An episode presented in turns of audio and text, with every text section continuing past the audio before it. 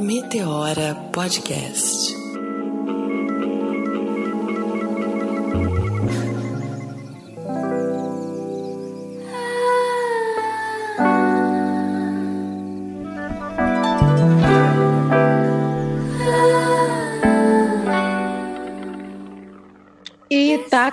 Começando mais um Meteora Podcast. Eu sou Cris Guterres e eu tô sempre muito bem acompanhada da minha parceira, Renatinha Hilário. Cadê você, baby? Olá, gente. Oi, minha querida amiga Cris, todos os ouvintes. Estou muito feliz de estar retomando aqui mesmo em meio a esse isolamento social, a gente não abandona nossos fiéis ouvintes e a gente ama fazer isso, né, Cris? Então, estamos aqui para gravar mais um programa para vocês, uma série bem especial. Isso mesmo, estamos retomando depois de alguns dias sem programa, porque precisamos contar, acho que já contamos em um outro programa que somos trabalhadoras essenciais, né, Renatinha? Porque assim, é claro, a gente faz o Meteora porque a gente ama, a gente gosta, a gente recebe milhões milhões de beijos, abraços, de retornos, de positividades, mas as continhas mesmo nós estamos pagando com um trabalho essencial no meio dessa, dessa crise gerada pelo Covid-19, não é mesmo, Renata? É isso mesmo. Mas não nos impede de voltar, né? A gente sabe que vocês são super compreensivos, então voltamos. E aí, recentemente, a gente pensou assim: poxa, se a gente está aflita aqui desse lado, o pessoal também deve estar tá aflito do lado de lá. Vamos perguntar para eles o que, que eles querem ouvir, o que, que eles gostariam de, de ter como pauta aqui no Meteora. E aí veio é, várias pessoas, vieram várias pessoas falando, né? Ah, vamos falar sobre autocuidado, vamos falar especialmente nesse momento de pandemia. E eu observo, né, Cris, também, que já tem muita gente falando sobre isso, porém a gente sabe que entre os nossos é diferente. Falar isso sobre a perspectiva preta é diferente. Então a gente vai falar sobre autocuidado, a gente inicia agora uma série de autocuidado e a gente trouxe uma convidada super, super especial que a gente adora, é super fã do trabalho, para abrir com chave de ouro. Ei, boa tarde, boa tarde a todos. Estou muito feliz de estar aqui para quem não me conhece, né? Eu sou a Flávia, da Capins da Terra, também conhecida como Capins da Terra. Tem muita gente que me chama de Capins da Terra, de Capins da Terra. mas, mas, meu nome é Flávia. E é muita, muita honra estar sendo convidada para falar de um assunto tão, tão maravilhoso, tão pontual e tão necessário como o autocuidado. Então, gratidão aí, meninas, por esse convite e espero aí que é, chegue a todas e todos com o maior carinho que está sendo feito a partir daqui. Oh, que maravilha! E Flavinha, eu acho muito importante, assim, antes da gente iniciar nesse papo profundo, é, conta pra gente quem é você aí na fila das ervas, essa fada da, do chá. Conta pra gente um pouquinho, para o pessoal te conhecer, que eu acho muito rica a sua história, né, e sua trajetória. Sim, sim. Bom, eu, eu Estou aqui em São Paulo tem quatro anos, né? Eu sou de Ribeirão Preto, interior, e eu sempre tive um, uma proximidade muito grande com as ervas, com o meio natural, mas eu ainda não entendia muito bem é, qual profissão eu iria exercer em relação a isso. Então, assim, não sei se vocês também tiveram grande dificuldade nessa questão de, de, de se descobrir enquanto carreira e etc., mas eu trabalhei de tudo, de tudo que você pensar. E isso foi uma grande somatória para o meu trabalho de hoje, né? Porque eu sou a empresa da, de ponta a ponta. Então, todos os trabalhos que eu fiz em outras empresas, aprendi muito ao, como não fazer, né? Para poder hoje é, gerir a Capins da Terra. Mas eu vim para São Paulo há quatro anos fazer um curso, na realidade, de sommelier de chá. É o único curso assim, de formação que eu tenho. Né? Eu iniciei na carreira de moda em 2010, mas não era isso. Eu senti que era um... não era. E aí eu vim para São Paulo para fazer esse curso. E aí eu pesquisei casas de chás que tinham aqui em São Paulo. Eu já estava antenada com essa com esse movimento do chá, mas eu não entendi ainda é, o que um sommelier de chá fazia, não entendi ainda como que isso poderia virar uma profissão, né? E lá em Ribeirão eu já trabalhava com alimentação vegetariana, Lá eu também fazia todo o trabalho, desde escolher cardápio, montar e até entregar. Eu tinha uma moto, entregava Eu brinco até que eu acho que eu fui a primeira motogirl da cidade, porque eu nunca tinha visto nenhuma mulher fazer entrega lá.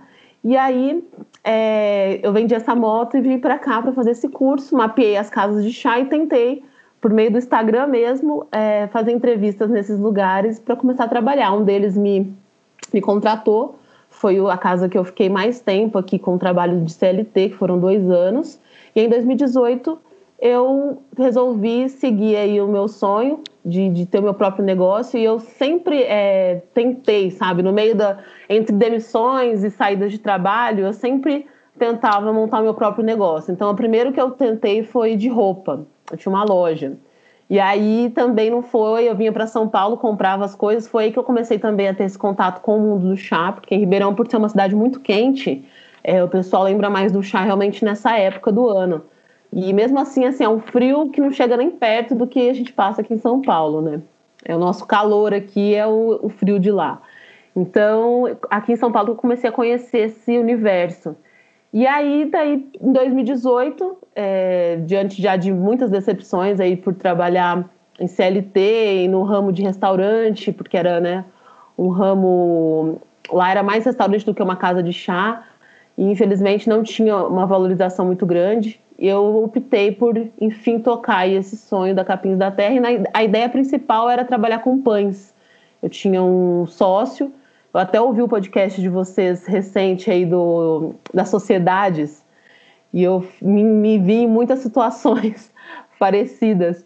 E eu tive esse sócio no início, mas aí depois eu a gente desfez a sociedade e eu segui sozinha após aí mais ou menos uns quatro meses de, de sociedade. E aí desde então eu começo, é, eu, fiz o, eu fiz o curso de sommelier e depois eu comecei a fazer estudos sobre as ervas, sobre fitoterapia, sobre fitoenergética, sobre cristais. E aí eu entrei no mundo do autoconhecimento feminino, da ginecologia feminina, né? Que aí foi um outro passo, porque eu também não tinha essa. Eu, eu já fazia algum, tinha algumas práticas, mas eu aprofundei essas práticas e linkei ela ao mundo dos chás, porque no Brasil a gente não tem muito essa diferenciação de chá, né? Porque quando a gente estuda chá, a gente estuda uma planta específica. Então, eu sou formada em uma planta específica. E aí, por conta dessa demanda de outras é, necessidades, de outras plantas e outros estudos, eu comecei a ir para a parte de fitoterápicos. Então, assim, eu sempre utilizei já das ervas, né? Mas era uma coisa muito intuitiva, muito é, passada meio, que de mãe para mim. Então, nunca, eu nunca tive estudo é, nessa, nessa área. Eu fui ter depois que eu construí a Capins da Terra. E aí eu tô nessa jornada linda, que aí eu, que eu compartilho com vocês, faço alguns estudos. Recentemente eu comecei alguns estudos com, com base no Egito, né, em Kemet. Estou bem feliz por isso, porque é esse o foco. Agora que eu entendi a, a, algumas propostas né, que a marca puxa, eu quero afrocentrar o máximo possível, porque eu, tudo que eu aprendi até hoje foi na base da, do Ayurveda e da medicina tradicional chinesa. Então, quando a gente vai acessar esses conteúdos, né, não sei até se já está, se tem alguma pergunta aí nesse sentido, mas sempre quando a gente vai acessar, nunca não é, no, não é nos passado, né, a nossa origem. A gente está sempre pescando em origens diferentes. E hoje eu, eu como a, me sinto uma referência, né, no meio da, dos chás desse tempo, né, eu quero trazer referências do meu povo, né? Eu não quero mais ficar é, vivendo e trabalhando dentro de outras é, doutrinas, por, por mais que sejam parecidas e próximas, né? Mas que não, não, não nos referencia, né? Então é isso. E aí hoje eu estou nessa jornada em busca aí da, da terra prometida, nossa terra que emete. Flavinha, que bom que você trouxe todo esse contexto, porque assim, de fato, eu até dentro da, da minha ignorância, né, eu pensava, nossa, sommelier de chá deve ser a mesma coisa que sommelier de vinho, algo muito específico, mas aí você já deu spoiler que você foi atrás de outras referências, está fazendo um estudo próprio, transformou isso num novo trabalho com a influência da nossa ancestralidade, né? Que é isso que a gente estava até conversando no começo. Assim, quando a gente fala de autocuidado, tem tantas frentes e a gente queria falar para o nosso povo, né? E aí, como que nós, ouvintes, eu, Cris, assim, a gente está ansioso para aprender um pouquinho mais com você hoje, pode transformar o hábito de tomar chá para além de algo rotineiro, como tomar café, comer um pedaço de bolo, como a gente pode trazer isso como uma prática de saúde, de autoconhecimento, como que isso pode nos ajudar? Bom, para começar é pela escolha da erva que você vai utilizar, né? Então, assim, é, entender essa familiaridade com algumas ervas, a afetividade que envolve, porque a gente tem às vezes aquela erva que a nossa mãe, nossa avó fazia para quando a gente tinha algum probleminha. E aí a gente também tirar, porque hoje em dia no mercado do chá, ele também é, acabou sendo gourmetizado, né, essa palavra, mas a gente também tem opções que são para puro prazer, para puro desfrute. Então, não só ligado a, ah, estou com uma dor de barriga, estou com uma dor de cabeça, vou tomar um chá. Então, realmente criar essa pausa como um ritual é, na China, no Japão, Taiwan, é, eles têm rituais de chá, né? Então, da pessoa parar e dar toda a atenção para cada movimento, para cada peça. E aí entra também aquela questão de, de ter utensílios, né? Para favorecer o seu momento do chá, mas toda, toda, todos esses itens, na verdade, eles estão, eles são, é, eles agregam. O principal é você estar presente. Então, você criar o seu momento do chá é realmente você abrir uma porta para um autoconhecimento e aí, subsequentemente, um autocuidado. Então, eu paro aqui, eu, eu, tenho os meus momentos de chá ao longo do dia. Então, para além da erva, né, que vai lhe fazer o, o bem, vai trazer o benefício próprio, essa pausa, ela já te dá uma outra visão para o que você vai seguir adiante. Então, se é uma pausa durante o trabalho, às vezes você está com um problema ali para resolver, você se afasta daquilo, consegue ter uma visão de fora. A erva, dependendo se você já tem um conhecimento ali, de repente você está precisando de um pouco mais de ânimo, ou então relaxar, aí você vai e busca aquela erva e faz. Outro momento é um ritual mais completo, que eu gosto sempre de falar que geralmente é os domingos, para mim é um dia que eu deixo ele livre para fazer todos os rituais possíveis em volta do chá. Então eu trago o chá sempre como uma porta de entrada, me percebo naquele dia e aí eu toco os meus rituais que vão né, de, de banhos energéticos, de, de skincare, enfim, contato com as plantas. Então o chá, ele, ele já tem essa, diferentemente do café, né? Porque o café a gente já precisa de um ânimo, a gente precisa de um, de um gás, a gente pensa no café. O chá já é o contrário, realmente eu preciso relaxar, já pensa no, já é automático, já pensa no chá. Então, é prolongar, de repente, essa pausa, você conseguir fazer ela dia a dia, mesmo que pouca, e aí você escolher um dia da semana, de repente, para prolongar, é o que vai fazer diferença naquele dia, naquela semana e no total de um mês todo. Porque aí você vai se percebendo, vai tendo atitudes de frente às coisas que você vive diferente. Então, assim, é realmente fazer um teste, fazer aquele test drive de sete dias.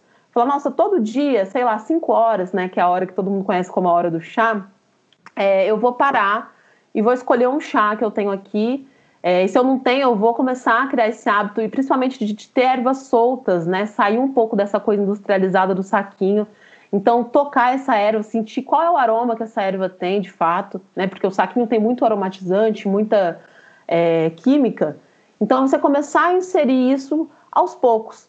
Então, a gente vê, eu tenho lá os meus rituais e eu sempre falo para as pessoas: não, não precisa de tudo isso, sabe? Se você conseguir parar 10 minutos no seu dia para poder fazer uma xícara de chá e só se afastar de tudo aquilo e tentar emergir naquele momento, emergir em si próprio, já é um grande avanço.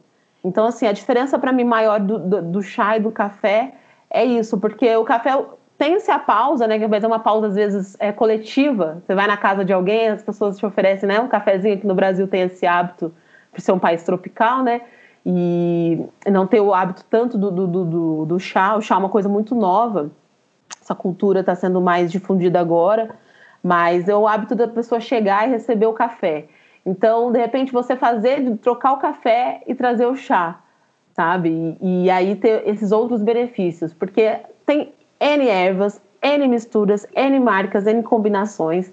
Na Capins mesmo a gente tem agora oito, onze blends no total diferentes, e cada um com sua é, característica própria. E aí a ideia assim, é que futuramente as pessoas cheguem até mim e falem assim, Flávio, eu tô é, cansada, disso, disso, eu preciso de tais ervas. Então a pessoa já tem essa, essa noção, já esteja familiarizada com aquilo, né? E aí eu vou sentir que o meu trabalho ele está realmente é, atingindo outros níveis de, de autocuidado e autopercepção e autoconhecimento. Mas por enquanto eu estou aqui justamente para ser esse fio condutor de auxiliar as pessoas. Flávia, e como é que é a sua rotina de autocuidado, né? Eu, eu não sei se você tem essa mesma percepção, mas assim, eu, a, eu tenho visto que ultimamente, como a gente tem um grande número de blogueiras que quando vai falar de autocuidado, acaba utilizando muito essa imagem, esse momento do skincare. E acabou reduzindo para muitas pessoas a ideia de que autocuidado é isso. Mas isso foi uma, uma impressão que eu tenho, não sei se você chegou a ter essa impressão. E é importante que a gente, a gente fale que autocuidado vai muito além. Né? De, de, de, simplesmente uma rotina de cuidado com a sua pele. Então, eu queria que você falasse um pouco da sua rotina completa de autocuidados com a Flávia. Maravilha. É, a minha rotina, eu alterei ela agora na, na quarentena, em específico, porque eu, eu senti que eu precisava me reinventar dentro do que eu já fazia. Mas antes de trabalhar, assim, eu vou falar a minha rotina diária, né, desde a hora que eu acordo. Então, antes de trabalhar, eu procuro fazer alguma atividade de movimento. Então, assim, o, autocuidado, eu entendo ele é, como qualquer prática que você esteja no centro. Então, seja você parar para escrever eu comprei ano passado, em 2019, no início, eu comecei a usar a mandala lunar. Não sei se vocês conhecem ou se vocês têm. Mas ela me trouxe de volta nesse lugar da escrita. Então, de manhã eu levanto. É, vou, vou, falar agora da quarentena que está bem, bem. Eu estou me identificando muito mais com, esse, com essa rotina. Que eu tenho acordado às 5 da manhã e daí eu vou fazer minhas limpezas, né? É um horário que eu identifiquei dentro do Ayurveda que é, é bacana para mim, para minha produtividade em geral. E aí eu faço as minhas limpezas corporais, estou é, fazendo a utilização da lota, que é uma limpeza nasal. Eu tenho renite alérgica bem, bem forte, então ela está me ajudando.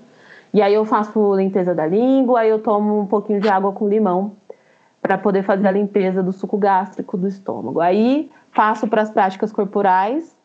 Dependendo da, do dia, rola uma meditação. Depois dessa meditação, eu sempre procuro escrever na minha mandala lunar falar um pouco de como eu tô. E aí eu passo para o chá. O chá ele vem durante, dependendo se é uma atividade mais intensa, eu faço, coloco um chá durante, ou então eu faço um chá para meditação. E aí depois eu vou para as atividades da casa, né? A gente tem feito jejum aqui, o jejum intermitente. Então eu passo da, da hora que eu acordo até por volta da uma hora da tarde só com líquidos e só com chás. E aí eu começo a trabalhar a partir das 10 e aí das 10 horas eu já faço outro, outro chá. E aí eu vou escolhendo, eu vou alternando. E aí por volta da, do meio-dia, né, mais ou menos eu começo a preparar o almoço. E aí também vai da energia do dia, do que a gente tem à disposição. Eu tenho feito um, um suco, que é o suco de Osíris, né, a usar, que eu aprendi recentemente a fazer, que é um ótimo desjejum. Daí eu venho, eu faço esse suco, e já venho com o almoço. Depois a gente começa o jejum depois umas três horas. E aí depois no final da tarde eu volto com mais um chá. E daí a gente tenta desacelerar. E dentro do, dos horários aqui da, do Ayurveda é um horário mais de socialização. Então o Felipe ele está aqui meu companheiro, né? A gente tem trabalhado juntos na mesma mesa, juntos, né? E é, no final do dia a gente se une para socializar mesmo, para conversar, para falar como foi o dia. Isso também é um autocuidado, um autocuidado compartilhado, né? E aí, a partir desse horário, a gente já começa a se desligar, de fato, das, das atividades. Ele tem feito também algumas meditações no final da tarde. E aí, eu sigo a organização da casa já para me repousar. Eu tenho tentado dormir aí entre 8 e 9 horas da noite. E tem sido isso. Esse é um dia que eu digo que foi é, executado com sucesso.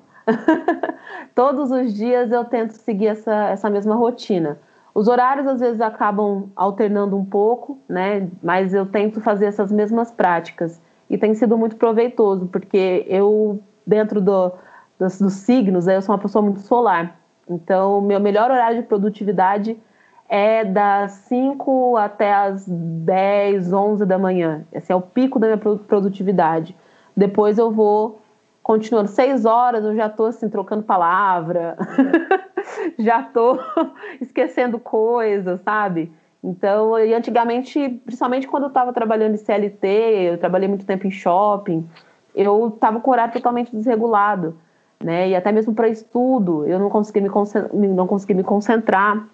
Então, através desse, desse, desses rituais de autocuidado, por meio do chá, porque eu comecei tudo isso com chá, eu sempre tirava um, um horário do dia para tomar um chá.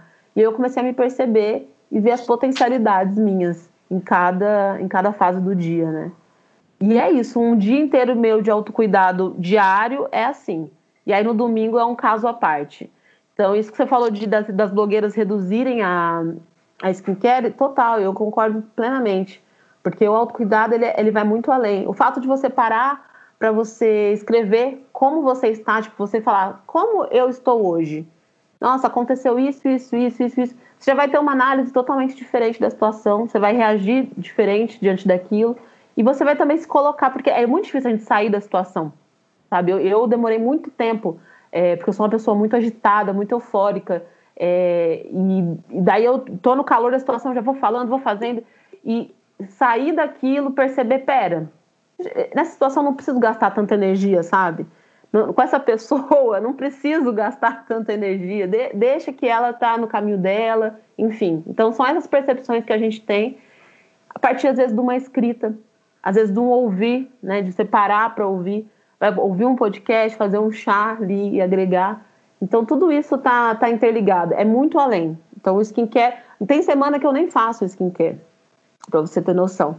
Para mim é muito, muita, muitas outras coisas, o skincare ele é só um bônus, né?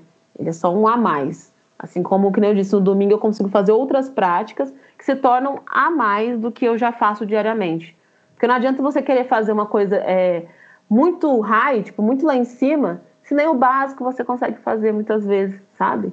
E o básico, às vezes, pode ser o primordial, né? Que é se ouvir, se escutar, meditar, né? Ficar, ficar em silêncio. Às vezes a gente não consegue ficar em silêncio. Então, eu acho que é, é isso. Flavinha, peraí, agora volta, que você falou um monte de coisa que eu anotei. E eu quero Ai. que você fale de tudo isso, que nem Ayurveda, tipo. Ayurveda. Tem... Você fala Ayurveda e surge um ponto na minha cabeça, um vazio, e eu falo, gente, onde eu tava? Bom, o Ayurveda, é, ela é uma medicina é, milenar, né? Ela é uma das medicinas assim mais antigas que se tem registro, junto aí com a medicina chinesa e ela é utilizada basicamente na Índia. A palavra Ayurveda, eu gosto de falar que ela é, tem o Ayurveda indiano, e todo mundo já, já leva o Ayurveda direto para a Índia porque é onde basicamente surgiu. Mas é o estudo da é a ciência da vida. Então, quando a gente estuda qualquer é, elemento que leve à melhoria da nossa saúde integral, da nossa saúde por completo, é um Ayurveda. Então, a gente tem o Ayurveda, por exemplo, brasileiro, que vem das medicinas de terreiro, que vem das medicinas dos povos originários. A partir do momento que você está ali interligando a sua saúde 100%, então ligando mente, corpo e espírito, você está estudando o, a ciência da vida, né? o Ayurveda. Então, é, se você pesquisar Ayurveda, ele vai te levar algumas, alguma, alguns estudos na Índia, né? mas hoje a gente já tem pesquisas em cima do, da, da medicina tradicional brasileira, digamos assim, né, que são é, da, da, dos povos originários, e onde eu também quero chegar e resgatar, que é dentro dessa cultura uh, das religiões de matriz africana, né, que é a, a, a medicina de terreiro que está aí entrelaçada com a dos povos originários no Brasil. Então, só que é isso, a nossa, falando em questão de Yorubá, né, que eu cheguei a fazer algumas pesquisas, é tudo muito oral, né, então a gente perdeu muita coisa e enquanto o Ayurveda ele se manteve vivo por esses tantos milênios aí, porque tem tudo escrito, tem registros, né? Mas a gente já lá em Kemet, agora fazendo esse outro estudo, a gente já tinha isso há muito mais tempo, né? Então eu estou nesse resgate. Mas o Ayurveda é o estudo da vida, a ciência da vida.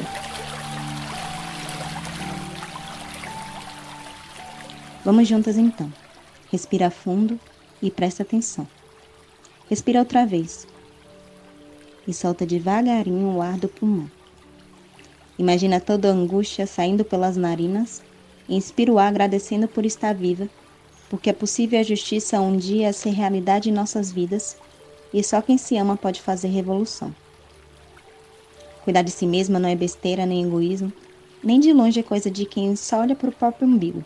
Isso quem diz são os inimigos, porque nos adoecer faz parte de planos antigos para afastar o poder de nossas mãos. Se cuidar é autopreservação.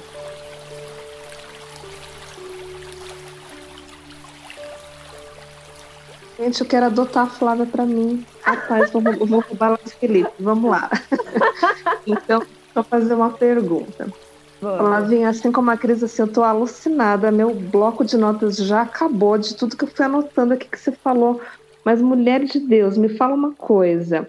É, você falou de mandala lunar, você falou do procedimento com a língua, você falou de rinite alérgica. Eu tenho uma rinite alérgica fortíssima, pelo amor de Deus.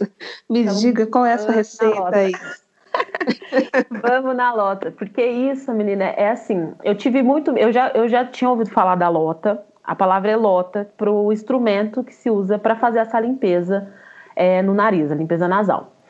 A renite alérgica, ela dá-se porque a gente tem os mucos aqui atrás, né, na, na, nossa narina, e eles acabam inflamando, e eles incham e eles fecham, e aí a lota, ela vem para fazer uma limpeza que entra de um canal, de, de uma narina, e por dentro ela sai na outra. É uma brisa isso. e assim, até eu pegar o jeito, eu me engasguei muito, enfim. Mas você consegue. E aí o que acontece? Qual é o efeito disso? Dentro dessa lota você coloca um pouquinho de sal. Tem um sal próprio para ela, mas se você colocar uma colherzinha eh, de, de café, de sal marinho mesmo, na, em 500 ml de água, você já consegue fazer essa limpeza. Porque o sal e a água morna, eles afinam o muco nasal, permitindo então que a gente tenha essa limpeza e essa respiração é, melhor. A minha renite, assim, ela é crítica. E chegou num ponto que eu também percebi que alguns derivados né, de leite me faziam mal.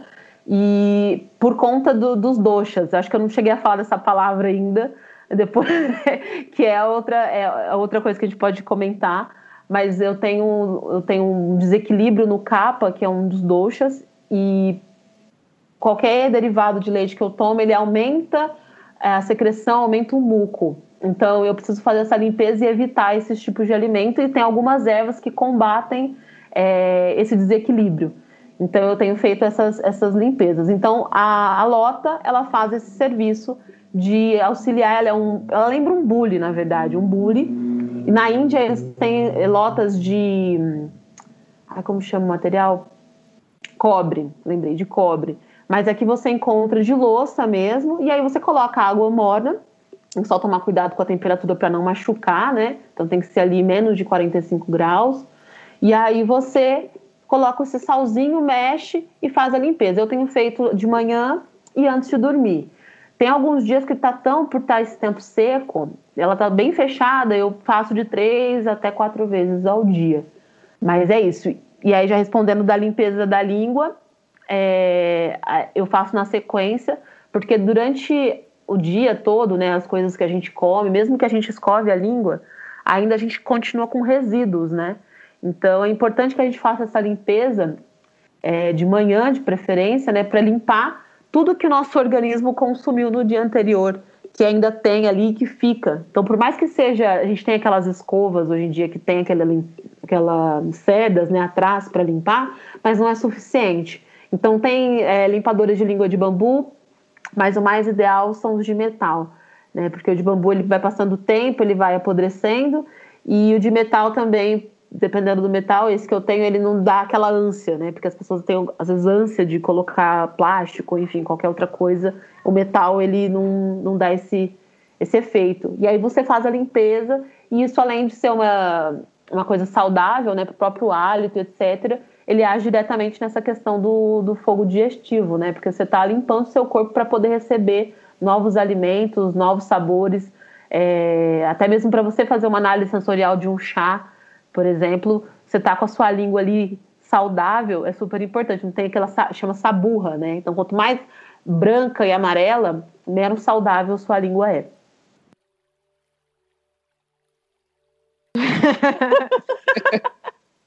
Esse emaranhado todo de informação, eu amei. Você falou da mandala lunar e você relacionou a mandala o ato de escrever. Isso sou eu todinha. Eu adoro escrever. Isso faz parte também da minha rotina, do meu autocuidado. Mas como é que eu relaciono isso com a lua? É, então, aí a gente vai ter que voltar um pouquinho para entender um pouco sobre a ginecologia natural. Então, eu fui entender que eu estou totalmente atrelada aos ciclos da lua. Toda mulher, ela está completamente atrelada aos ciclos. Então, quando a gente entende que a gente também tem uma lua interna, né, que a gente passa ali, são 28 dias é, em mutação completa, então a gente começa a organizar. E aí eu fui entendendo por, por meio da própria mandala, porque essa mandala lunar, você consegue uma é só ela, de fato, que é uma, uma mandala que você vai pintando com as suas emoções e escrevendo. Como essa que eu disse, ela é um diário, ela parece até uma bíblia, assim, sabe? Lembrando, para falar da estética. E aí ela tem todas as, as luas, as datas, ela tem as datas das deusas. Então, cada semana eu vou descobrindo coisas novas ou redescobrindo, né? Porque é tudo muito muito familiar quando você já está inserido, mas aí você vai anotando e quando você vai ver a lua tem toda tá, tá totalmente atrelado com aquele de repente aquele estresse que você está passando, às vezes é uma situação que você está, você fala gente por que, que eu... aí você vai entender que é porque a lua agora é a lua minguante e a lua minguante geralmente você tem que estar tá mais recolhida e você de repente marca um evento, por exemplo, para falar muito, para você estar tá em exposição, para você estar tá... e não é o momento porque normalmente a, lua minguante é isso, é para você se recolher, se olhar, se perceber. E aí tem a questão do outono também, que agora que a gente está, o outono ele já é esse preparo para invernar, então, tipo assim, para você ficar totalmente é, enclausurada, né, digamos assim. Como a gente no Ocidente não tem essa ligação por completo de fazer nossas atividades, a gente, é só produtividade, né? A gente tem que estar 24 horas ali entregando, entregando, e nem sempre a gente vai estar nesse fluxo. Então, a mandala nos auxilia com isso. Então, você vê que tem um dia, é, por exemplo, a lua cheia, a lua abundante, é época de fazer, de, de, de, botar os planos em prática e etc. Quanto a lua é, crescente, já é a hora de você focar nos seus projetos e fazer com que eles, na lua cheia, deem os frutos, né, na verdade. Então, quando você vai começando a entender e a linkar, e essa mandala, ela te auxilia. Então, você vai se programando. Que nem até eu vou dar um spoiler que eu vou lançar o meu site, finalmente, no dia 5 agora, que é a lua cheia. E eu dei o um start nele na última lua nova, que é a lua de plantar mesmo, né? Que você planta uhum. os seus projetos. Então a mandala ela vai te auxiliando nisso e você vai linkando. Mas primeiro você tem que começar a, a se perceber um, no, no, mesmo lugar da natureza, né? De, de ser uma só. De não é ah, a lua tá lá e ela só está me mandando. Não, a lua ela está dentro de você. Então, a partir do momento que você está lá no pré-menstruar, né, para pré-menstruar, quando você menstrua, o, arqué o arquétipo que você fica ali nesse momento que você menstrua e pós, está tudo interligado. E aí você consegue levar a vida um pouco é, mais leve, porque você fala, não, é, não é o momento, sabe, não é a lua, eu não estou pronta para isso agora, deixa, deixa eu me reorganizar aqui e fazer dentro que a gente. É isso que eu disse, dentro do que a gente pode. Porque no, no Ocidente a gente não pode simplesmente, ah, eu vou é, menstruar, por exemplo, eu preciso me recolher, eu vou cancelar tudo, não vou fazer nada. Tipo, é impossível.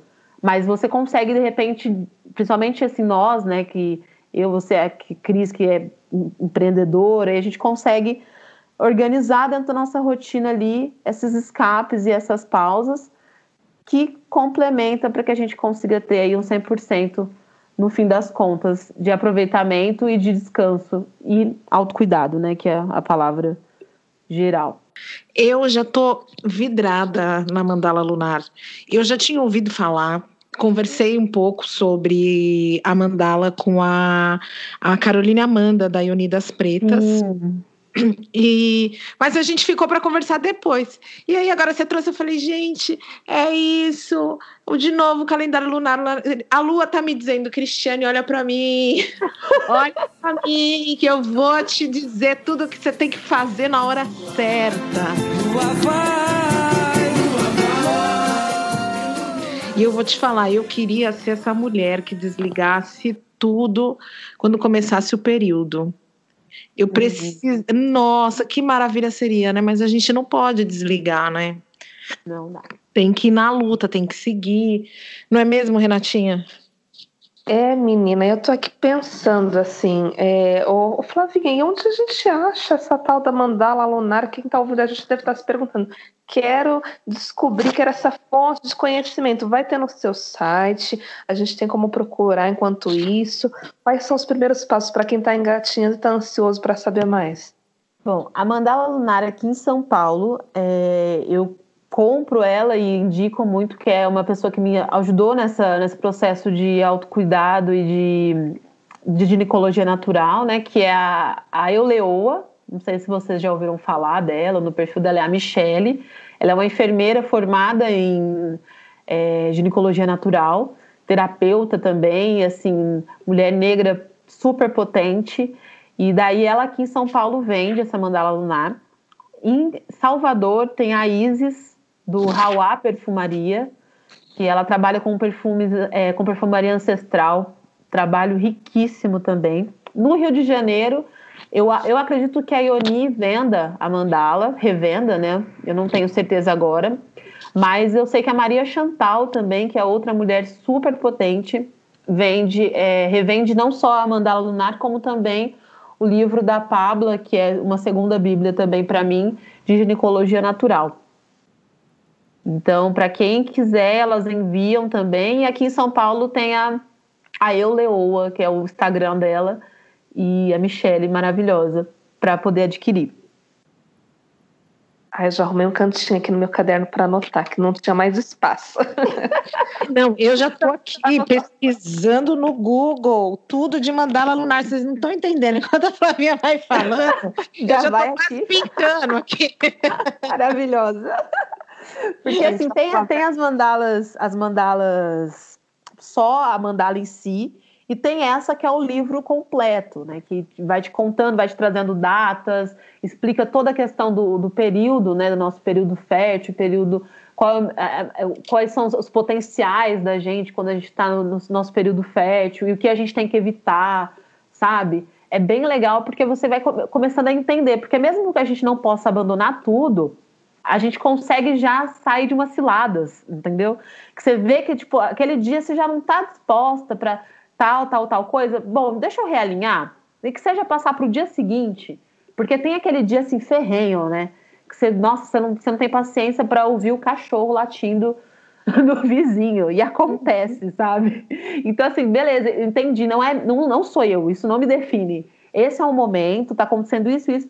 Só respira, vamos marcar então essa outra coisa para amanhã? Vamos, sabe? E aí o que não tiver jeito, a gente, a gente encara, mas com certeza você vai ver que a gente consegue criar umas rotas alternativas por meio desse, desse autoconhecimento, sabe? E é, e é muito importante. Eu tô pensando, por que, que eu não te conheci antes? Tudo no seu gente, tempo. Não, gente, essa mulher maravilhosa. Flavinha, me fala uma coisa, assim, que eu sou super sua stalker, eu fico acompanhando. Ah. E aí, você sempre fala uma, uma coisa bem bacana que eu queria trazer no programa de hoje, das suas mandingas energéticas, que é o lance de soprar canela. Fala pra gente, o que, que é isso, soprar canela? Então, isso eu aprendi por meio também de, uma, de um perfil, na verdade, que é de medicinas indianas, porque a canela por si só já tem um, um poder energético de atração de prosperidade. E aí, quando a gente fala prosperidade, não é só em questão financeira. É importante sim. Toda vez que eu sopro canela, tá lá também, pedindo clientes, pedindo contratos, mas a prosperidade como um todo. Então, com saúde, prosperidade em harmonia, que eu acho que é uma coisa maravilhosa, prosperidade no equilíbrio. Então, a gente ter o, o dinheiro e conseguir também equilibrar essas finanças. Então, assim, o soprar a canela é um ritual que já é feito há muito tempo, todo dia primeiro. Então, a gente pega toda a alunação, né? Pega todos os dias do mês para fazer esse ritual de soprar e trazer essa magia da prosperidade e abundância para dentro da casa da gente. Então, na segunda-feira mesmo é o nosso dia. Então, eu vou para a porta da minha casa, quem mora em. Eu moro em apartamento, no caso. Vou para a porta do meu apartamento, quem mora em casa vai no portão ou na, onde, onde for a, a maior. pegar a maior extensão da casa, digamos assim. Com um punhadinho de canela, você coloca na palma da mão direita e aí você assopra e você fala, é, desculpa, antes de você assoprar, você fala, a prosperidade, é, quando essa canela eu soprar, a prosperidade nessa casa vai entrar. E aí você assopra com toda a força da sua intenção e de olhos fechados, esfrega as mãos em cima da cabeça e aí nesse momento eu costumo dar uma meditada e colocar toda a minha intenção do, do porquê e do que eu quero exatamente, porque o universo ele funciona com exatidão tá? Então falar nomes, falar lugar, pessoas, quantias, sabe? Isso tudo tá, tá interligado. Então você vai lá, faz, esfrega as mãos, não limpa o chão por 24 horas e tá feita a sua magia aí pro início do seu mês, início da alunação. E aí todo dia primeiro a gente repete.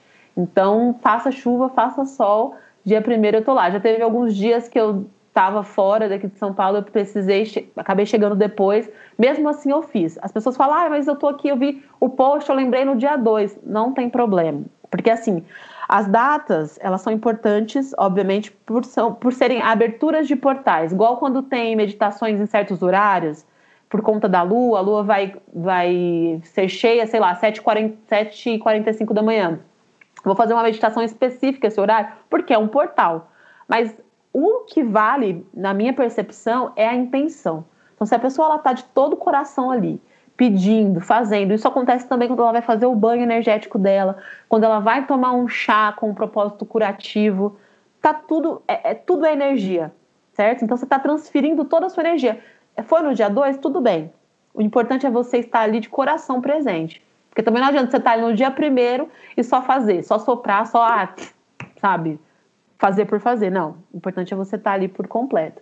Então é isso. Então todo dia primeiro virou realmente assim o, o ritual da capinha da terra, mas é um ritual muito antigo e várias outras páginas também colocam. E, e para mim surtiu muito efeito. E aí virou meio que uma coisa aí de todo dia primeiro a gente fazer. Amanhã eu tô soprando canela o dia inteiro na porta da minha casa. Ai, menina, é nesse pique. Mas é, é eu... segunda, espera a segunda, que é o dia primeiro. Que aí já ah, começa. É verdade, é. Amanhã é, é domingo, dia 31, né? O pessoal que tá ouvindo vai ouvir num outro momento. É verdade. Aí é, a, a, gente está gravando agora, amanhã é domingo 31, segunda-feira eu vou soprar. É só um punhadinho, né? Não vou soprar um quilo de canela. Se eu soprar mais, será que vem mais prosperidade? Aí se fosse assim, menina, ia morar num pote de, de canela. Mas um punhadinho de três dedos realmente para simbolizar, porque a canela tem esse, esse poder e é uma, é uma erva muito. Foi uma erva muito cara, né? Uma coisa que aconteceu que nem com o sal aqui, né? Que era uma, uma moeda de troca, de fato, né? A canela, ela também já foi sim, é símbolo de, de, de dinheiro. Então, você trocava as coisas por canela, era um preço muito alto. Então, ela tem essa, essa, esse poder, né? Místico aí em volta da, das finanças, mas eu estendo ela para toda a prosperidade em vários âmbitos. E tem sido bem, bem poderoso, assim, sabe? Eu, já, eu faço esse rito, assim, com certeza já há mais de um ano, todo dia primeiro. E tá fluindo. E aí, assim, é aquele trabalho, porque não adianta a gente fazer uma coisa e deitar, sabe? Mas você soltar a canela no dia primeiro e desligar do mundo falar, bom, vai chegar. É aquele trabalho e também o trabalho mental diário, né? De estar tá atrás, de buscar, de, de ir fechando as coisas. Enfim, é, a, a canela é que nem eu sempre falo a respeito do chá. Ela é um fio condutor para todos os outros processos. E a energia vital é a que está dentro da gente, né?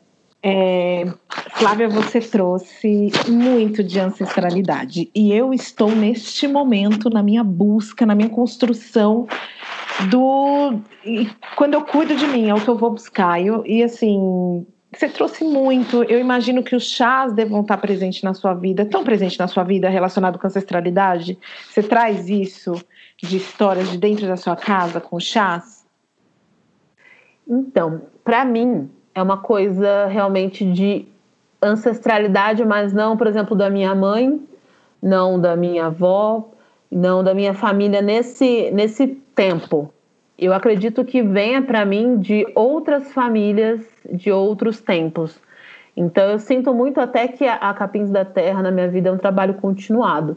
O chá é um trabalho continuado, porque eu nunca tive essa referência na minha casa, né? Uhum. Assim, tinha coisas mais simples, né? De ah, ele tá com dor de cabeça, um chá tal, sabe? Mas não essa imersão que eu tenho tido desde que eu me voltei por completo para os chás. Então, eu tenho buscado, e essa é a minha, minha sede, né? De, de beber dessa fonte e de estar tá em, em, contato. A primeira, o primeiro contato que eu tive foi quando eu frequentei a Umbanda, mas isso lá em 2009, 10, lá em 2010, mais ou menos, e foi um contato bem breve, eu não me, me aprofundei, mas foi ali que eu comecei a entender essa relação né, das ervas, não só para o chá, mas como para todo o corpo, né, para várias funcionalidades. E, e daí eu comecei a estudar, quando eu fiz o curso de sommelier, eu tive uma breve passagem por alguns chás de origem é, é, keniana, de origem camaronesa, do Malawi, Tanzânia, mas foi também uma passagem muito breve. E aí eu ainda estou nessa busca de entender como que era essa cultura é, do chá, por exemplo, na região do Vale do Nilo, que é onde a gente entende, né, que é como é, que é Kemet, né?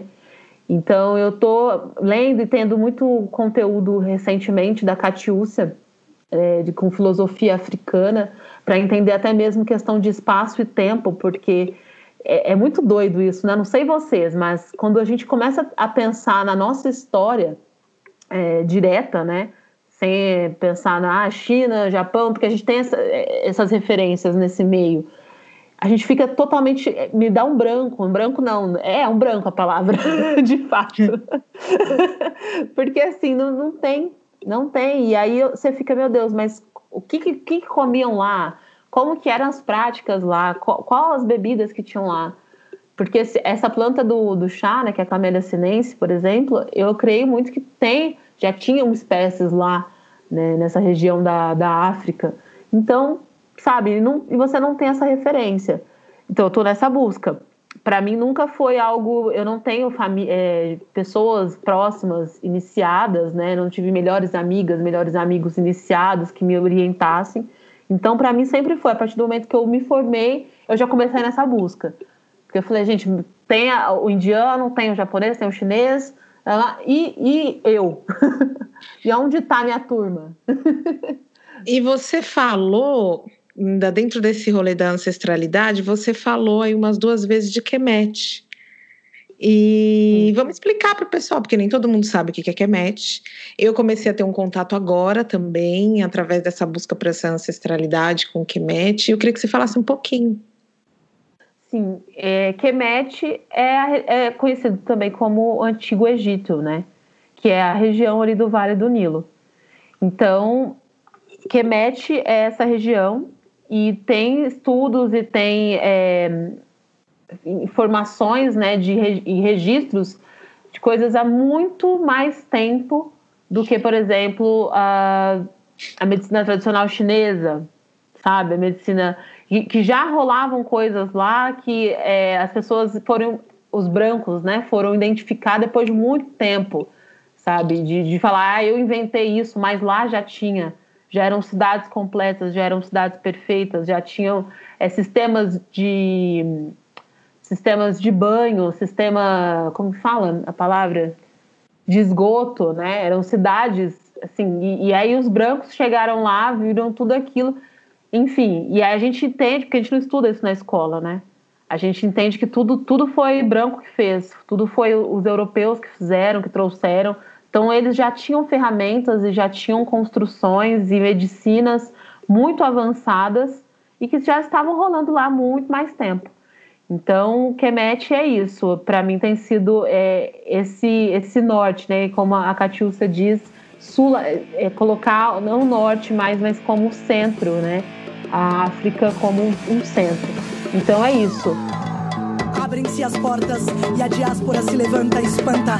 A dor, o medo, a dúvida, desconfianças, inseguranças, complexos de inferioridade, inconsciência, esquecimento. Não dá mais para disfarçar. A hora é agora, chegou o momento, identidade. Qual é a sua? Quem é você? Seus pais, os pais de seus pais. Qual a origem da sua cultura? De onde vieram seus ancestrais? Pois respeitar quem veio antes é ensinar quem veio depois. Conhecer a história, ativar a memória, saber quem é quem, dar nome aos bois. Angela Davis, Luísa Marim, Patrick Lumumba, Milka Nossa, Flavinha, quanto conhecimento. Eu acho que você vai precisar voltar muitas e muitas vezes no Meteoro. A gente vai amar te receber. Ai, vamos. Flavinha, vamos. É, me fala uma coisa, assim, para quem tá ouvindo, né, e tá tendo esse primeiro contato, e aí tá ouvindo falar de banho de ervas, de chás, logo no começo do programa você falou uma coisa muito importante, que esses chás de saquinho de mercado tem aromatizante, tem química, e aí o pessoal tá se perguntando, ah, então eu preciso comprar, né? É, é, em mercado natural, tem a Capins da Terra, que pode comprar diretamente, mas de repente a pessoa está distante, né? Porque o Brasil inteiro nos ouve. É, onde comprar, qual cuidado que tem que ter para isso. E eu queria assim, dicas é, práticas, sabe? Para a pessoa já falar assim, não, eu posso, está ao meu alcance, não é algo difícil, impossível de fazer, vou começar amanhã. Como é que faz? Bom, casas de produtos naturais, a gente encontra vários tipos de ervas soltas. É realmente só tomar cuidado é, com a procedência e ver. Você consegue ver ali a erva, se ela está numa coloração boa, se ela não está muito velha, né? Como que essa erva está sendo armazenada. É, o ideal é que a gente consiga comprar ou plantar né, de forma orgânica.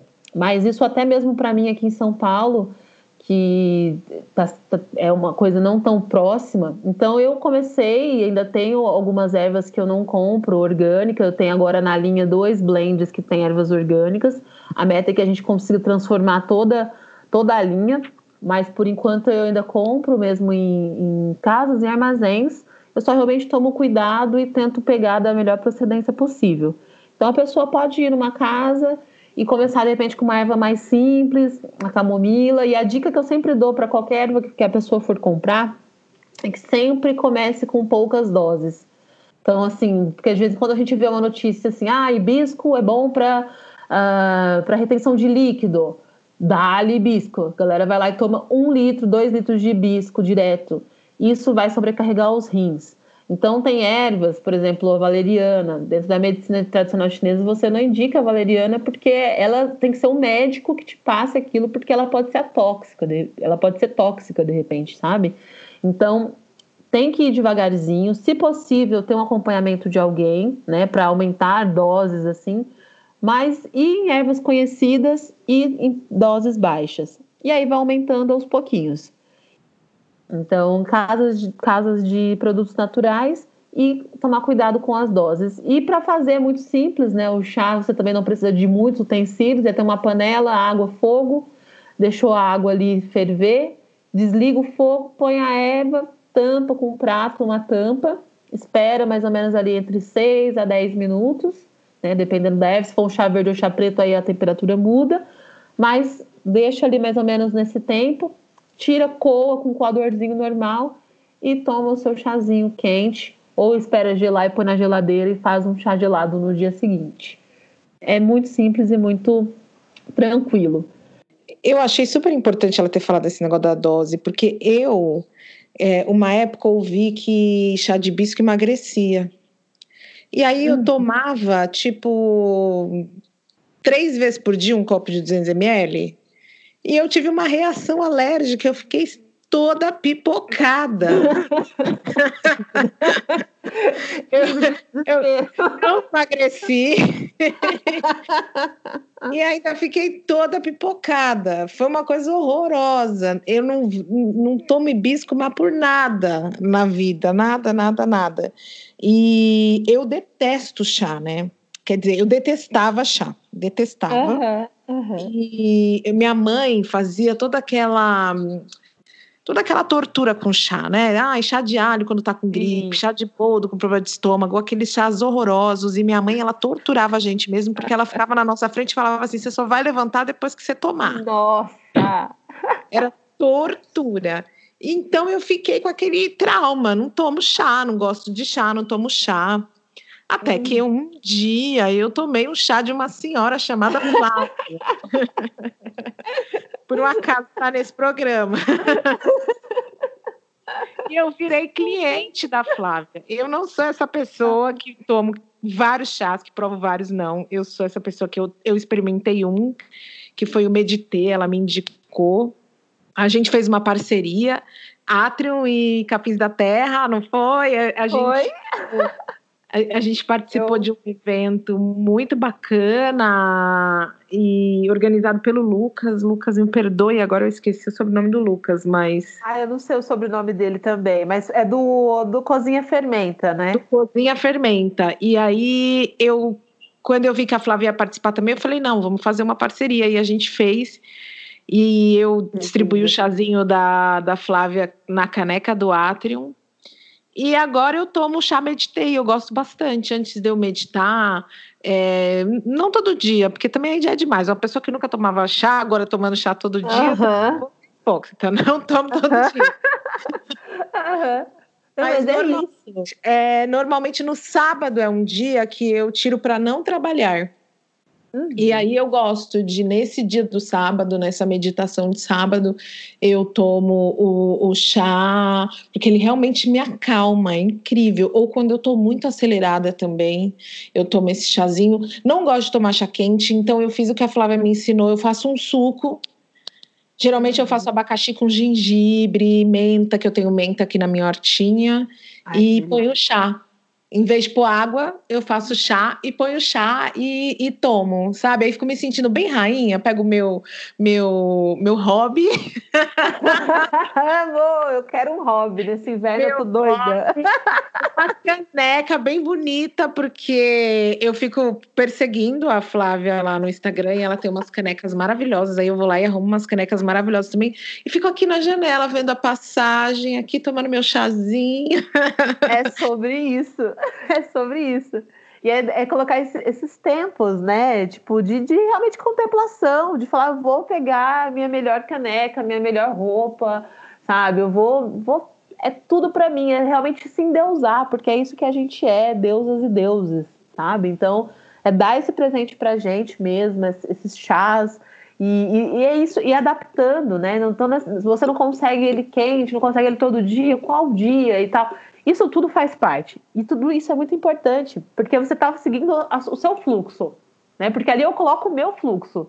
E não é porque é o meu fluxo que é certo. Né? Na verdade, a ideia é que cada um encontre o seu fluxo. Então é perfeito, é maravilhosa. Já imaginei tudo aqui.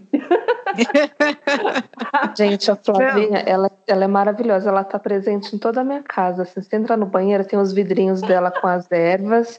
Aí eu vou tomar banho uma vez por semana, assim, eu pego as ervas, já tomo banho como ela ensinou. Aí ela também, ela vende um produto, como é que se chama, Flavinha, aquela parte ginecológica também? Ah, o, o blend de vaporização? Blend de vaporização. Aí tem a, a máscara também para o rosto. Gente, é tanta coisa maravilhosa. Olha, eu não sei o que, que seria de mim se a Flavinha.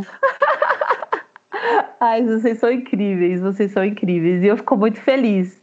É, a Capins é sobre tudo isso, sabe? Ela, ela partiu mesmo desse princípio de eu me colocar nesse lugar, né? Porque até falando da questão de, de, de sermos mulheres negras nesse ambiente, né? Porque quando eu iniciei isso, a, a Nathalie Neri, ela foi uma pessoa que ela me, me falou assim, tá tudo bem, sabe? Você não é esquisita. Por você estar tá buscando isso, você não é nada, sabe?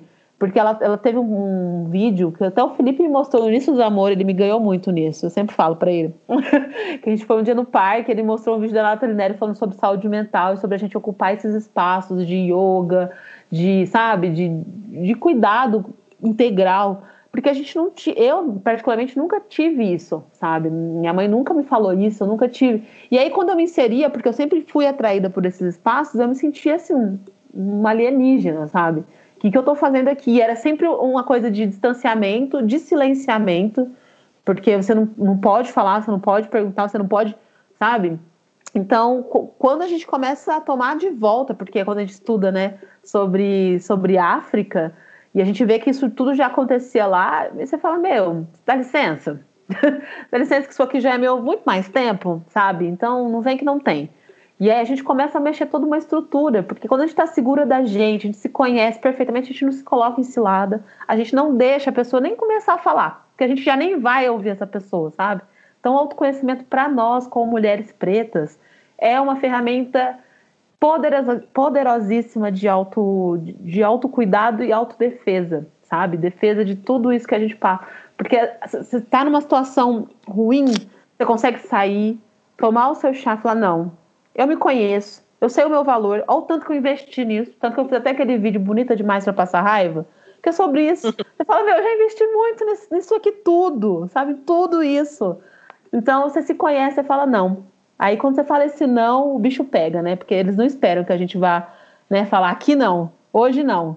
Então é sobre isso também. E eu fico muito feliz assim, de ter a Capins da Terra aí na casinha de vocês, vocês estarem conectadas de uma certa forma também com isso, porque é essa energia e é esse o fluxo. Exatamente, isso, isso nos foi tirado, né, Flavinha? Ao longo da nossa conversa, assim, é, você me provocou numa fala aí que você falou assim: eu não tive referência em casa, mas eu já tinha isso dentro de mim, eu só reencontrei, né? Tive esse reencontro uhum. com a minha ancestralidade. Eu falei, gente, sou eu todinha, e muitas das minhas amigas e muita gente da minha geração, essa nossa rede né, de, de pretos, né, especificamente, que a gente está uhum. tendo esse reencontro.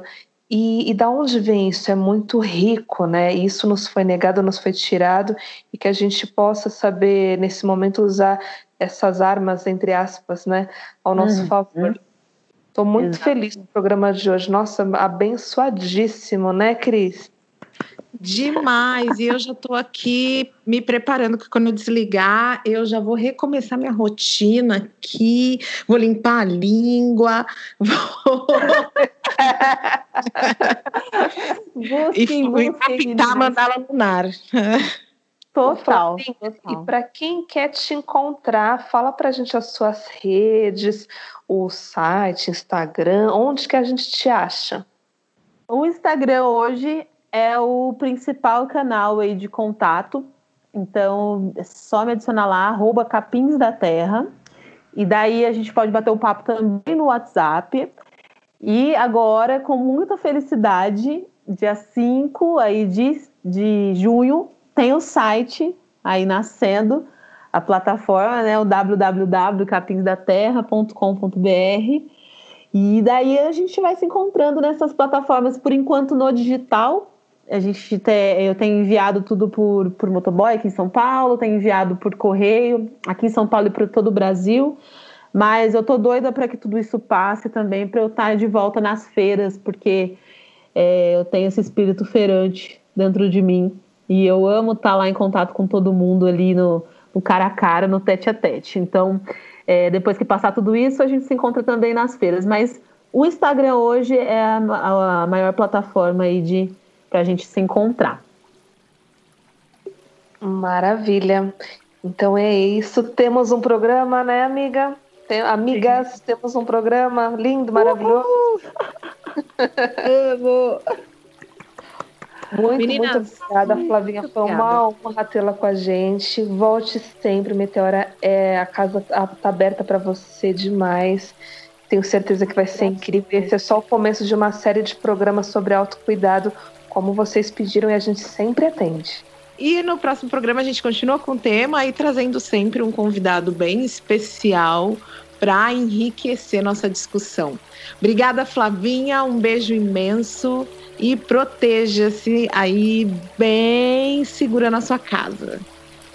Sobre isso. Gratidão, meninas. Gratidão a todos que estão ouvindo, todos e todas. É, e estou muito feliz, eu só sou felicidade hoje de estar com essa graça alcançada de participar do Meteora, que é um programa aí que me inspira muito e vocês duas também são. Eu sou fã de vocês, real, oficial, assim, escancarado. Então, muita gratidão por me permitir estar aqui e falar aí para todos que quiserem estar acessando esse conteúdo maravilhoso que vocês produzem. Amo, gratidão. Muito amor, um beijo, gente. Até a próxima. Beijo, até beijo, a próxima. Beijo.